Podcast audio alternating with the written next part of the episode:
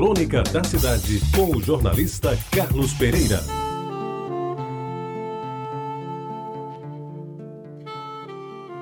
Amigos ouvintes da Reta Tabajara, há alguns dias, aqui mesmo lhes falei sobre o Botafogo, o futebol clube daqui da Paraíba. Citei os nomes de craques do passado que ajudaram a escrever a história do glorioso Tabajara, sem esquecer dos louros obtidos pelo seu homônimo carioca.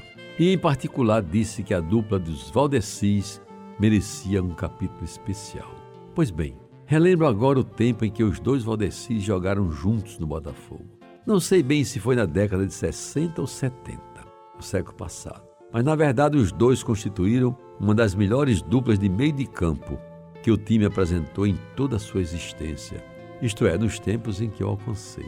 Se o Valdeci Pereira era forte como um touro, não muito alto e combatia como um grande protetor de zaga, ele que foi formado na escola de futebol de Frei Albino, na cruzada de Jaguaribe, o outro Valdecil Santana, era um negro simpático, alto e esguio, que comandava aquela parte do campo que fica entre as duas áreas. Isto é, fazia com a bola o que queria, dominava com perfeição, matava no peito e distribuía a pelota com os atacantes de forma a lhes propiciar o grande momento do gol. Além disso, de vez em quando se arriscava em ir ao ataque e conseguia marcar alguns gols, sempre de bela feitura. Mas ao prometer que escreveria sobre os Valdecis, fui instado por ouvintes e amigos a fazer algumas correções e aduzir alguns nomes que a memória naquela crônica teimou em relegar a um lamentável esquecimento. Por exemplo, o sobrinho e amigo Enilson, hoje residente em São Paulo, me mandou um e-mail Permita-me uma lembrança que sem dúvida merece referência especial. Junto com os Valdecis, acho que o Lúcio Mauro foi um dos melhores jogadores que vi atuar. A sua elegância e categoria impressionavam qualquer admirador do futebol bem jogado, seja pela lateral, de médio até de zagueiro. Seu posicionamento, senso de colocação, desarme e, sobretudo, o passe o credenciariam a jogar em qualquer time de grandes centros, como Rio ou São Paulo.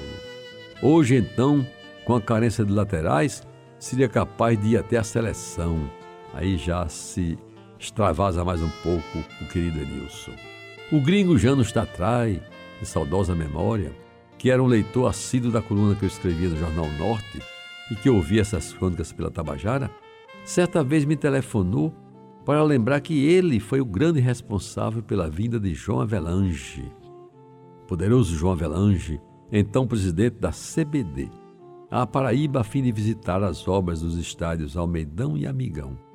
E recorda que foi ele quem negociou a ida de Delgado, centroavante do Botafogo, para o Corinthians de São Paulo, uma das primeiras transações daqueles tempos, as mais importantes do futebol paraibano. Finalmente, Gilvan Fernandes, meu amigo Gilvan, que é seis meses mais velho do que eu, me diz também pelo telefone que Silvio da Silva Tó, ex-presidente do Conselho Deliberativo do Botafogo de saudosa memória, não concordava com a informação de que a estrela vermelha colocada na camisa do Botafogo da Paraíba foi de autoria de Zé Flávio Pinheiro Lima em 1975, quando foi presidente do clube e sempre prometeu me mandar maiores esclarecimentos sobre o polêmico assunto. E ainda sobre o nosso Botafogo. Um amigo me lembra que Dentinho, quem lembra de Dentinho, foi um dos maiores artilheiros que já vestiram a camisa do Botafogo Futebol Clube e que por isso mesmo mereceria destaque pelos gols e pela alegria que proporcionou a fiel torcida.